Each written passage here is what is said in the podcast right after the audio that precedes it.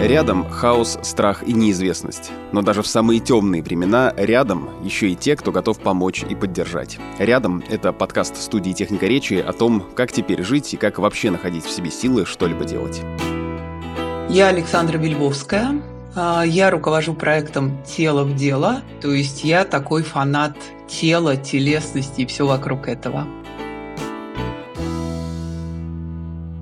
Ну вот бич э, людей с высокой телесной осознанностью и высокой чувствительностью к тому, что делает тело, э, заключается в том, что вот этой вот сенсорной информации, в случае чего становится очень много. И в этом смысле э, огромное количество самых разных артефактов, назовем это так, каких-то телесных реакций, проявлений. Это то, что со мной э, происходило в последние два месяца и, и собственно, продолжает происходить. Мне помогает лишь то, что я понимаю, что это такое, я умею это выдерживать, э, я этого не пугаюсь, и я умею это регулировать реагировать. Это называется острой шоковой реакцией. Это когда ты не можешь дышать, да, или начинаются какие-то другие особенности дыхания. Это когда у тебя подкашиваются ноги, это когда у тебя все дрожит, или когда ты чувствуешь, что у тебя совсем нет сил, или сильная такая интенция тела, куда-то бежать, что-то делать, не знаю, что-то делать руками, что-то делать ногами,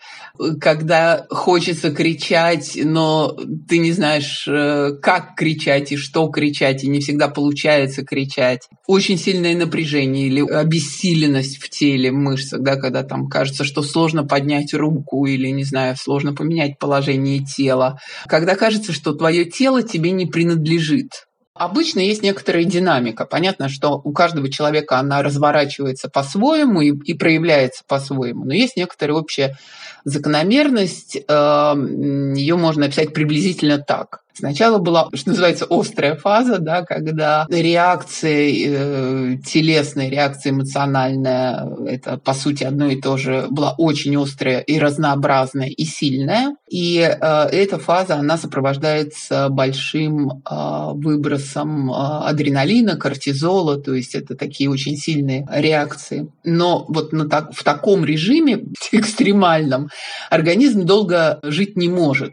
И он поэтому уходит в фазу, там очень условно ее можно назвать фазой отходника. Это может выражаться в том, что после какой-то такой активной, э, переживательной фазы или деятельностной фазы наступает ощущение усталости, наступает ощущение апатии. Там в когнитивной сфере очень часто это там, потеря внимания, да, какая-то такая вот Э, на ровном месте, шел в комнату, забыл зачем, э, сложно сосредоточиться, да, вот какие-то такие вещи. Э, хочется спать. И э, вот это вот то, что происходит часто в фазе отходника. Она может быть короткой, она может быть длинной, а потом как-то все немножко устаканивается. То есть мы находим какой-то для себя приемлемый способ адаптации к продолжающимся сложным обстоятельствам. И здесь мы адаптируемся в этом смысле по-разному по-разному. Кому-то удается как бы немножко восстановиться, да, и прийти в более или менее э, привычное для себя э, такое телесное ощущение и э,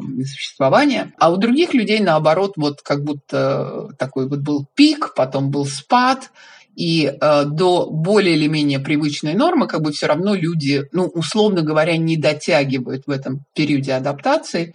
И, эм, э, и это просто какой-то пониженный уровень функционирования, если можно так сказать. Сил мало. Сил, правда, мало. Я абсолютно, ну, как бы я всеми руками и ногами за то, что острые шоковые реакции – это естественные реакции организма, они происходят. А все фазы, которые мы в этом процессе проживаем, и все в этом смысле телесные реакции, которые а, проявляются, это естественные защитные реакции организма. И вот э, к ним важно, мне кажется, именно так относиться. То есть это нормально. Сложность совсем с этим заключается в том, что э, это может, во-первых, это может нам мешать, и тогда возникает вопрос, а могу ли я как-то влиять на это свое состояние? Я думаю, что нам не удастся снять эти состояния вообще. Не то чтобы никогда, больше никогда, но в ближайшее время мы будем испытывать воздействие обстоятельств, и наш организм будет продолжать реагировать, потому что он живой. И это здорово, что он реагирует. Другое дело, что это, во-первых, может э, мешать, э, а во-вторых, э, это может закрепиться. Имея это в виду, мы можем пробовать находить способы немножечко снижать интенсивность этих реакций. Это как раз то, что мы можем делать. Самая простая штука – это история про дыхание. Вот просто заметить свое дыхание. Вот за счет этого очень простого приема, когда я просто могу сесть и несколько минут или хотя бы минуту просто подышать. Вот вдох, вот выдох я продолжаю оставаться э, живым человеком, я продолжаю что-то чувствовать, я могу дышать. И вот это вот простой очень прием, он помогает снижению интенсивности стрессового отклика. Очень полезно ходить, вот просто ходить ногами или ездить на велосипеде. Вот эта вот активность э, движения, что я ногами что-то делаю, это, э, наверное, самый простой способ э, регуляции, опять же, своего состояния мы таким образом как будто выхаживаем да, вот, э, стресс свой. Полезны самые разные виды э, самомассажей. Там, я не знаю, просто себя прогладить, там, я не знаю, простучать, промять, да, вот какие-то такие простые вещи. Совсем простая вещь. Если вы принимаете душ, попробуйте включить внимание и заметить э, вот это ощущение, когда вода попадает на кожу, да, вот когда струя душа немножко так как-то воздействует, да, там лупит, грубо говоря, по э, телу, вот это вот ощущение, да, и опять же, вот это очень простые вещи. Если мы находим способ немножко регулировать свой стрессовый отклик и э, возвращаться к чуть-чуть хотя бы более спокойному состоянию, то мы становимся чуть-чуть более рациональны, чуть-чуть более эффективны в работе, если нам это надо, и так далее, и так далее. Да, то есть мы лучше функционируем, э, когда мы не в стрессе, хотя иногда кажется все точно наоборот, но просто э, поверьте, есть достаточное количество исследований, которые говорят, что стресс скорее делает нас менее эффективными. Второе, тоже прагматичное, на будущее. Значит, мы предполагаем, что будущее существует, в принципе. Да, может быть, сейчас это не очень очевидно. И дальше, чем больше внимания мы сейчас уделяем снижению стрессового отклика, тем легче нам будет потом. Потому что вот стрессовый отклик, который не регулируется сейчас, а э, продолжает накапливаться, оно дальше с большей вероятностью приводит к печальным последствиям, во-первых, со здоровьем, во-вторых, с психикой. Третья история, она история про пафос. Чем меньше мы э, в стрессовом отклике, чем легче, чем лучше мы регулируем свое состояние, тем мы добрее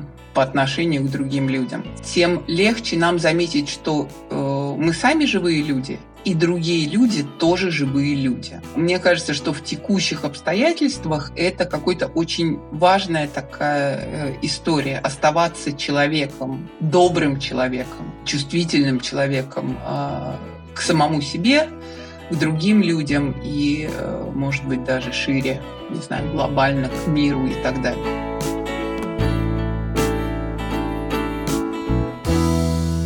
Мы задумали подкаст рядом, чтобы поддержать вас. А нас поддерживают партнеры, и спасибо им за это. В этом эпизоде с нами компания Ростелеком Solar, которая защищает бизнес и госсектор от киберугроз. А еще у компании есть подкаст «Девичья фамилия матери», в котором эксперты дают понятные и четкие советы о том, как защитить себя от киберугроз. Например, один из эпизодов посвящен тому, как обучить пожилых родителей цифровой грамотности. Многие родители, они стесняются учиться у своих детей, они стесняются признавать, что я где-то что-то не понял. Мошенники очень обрадовались. Наконец-то такой куш бабуля доверчивая, просто лакомый кусочек. Зачем чем, например, игре в кристаллике, которую так любит моя мама, нужен доступ к микрофону, к памяти внутренней телефона. Слушайте подкаст «Девичья фамилия матери» на ваших любимых аудиоплатформах. Все ссылки есть в описании этого эпизода.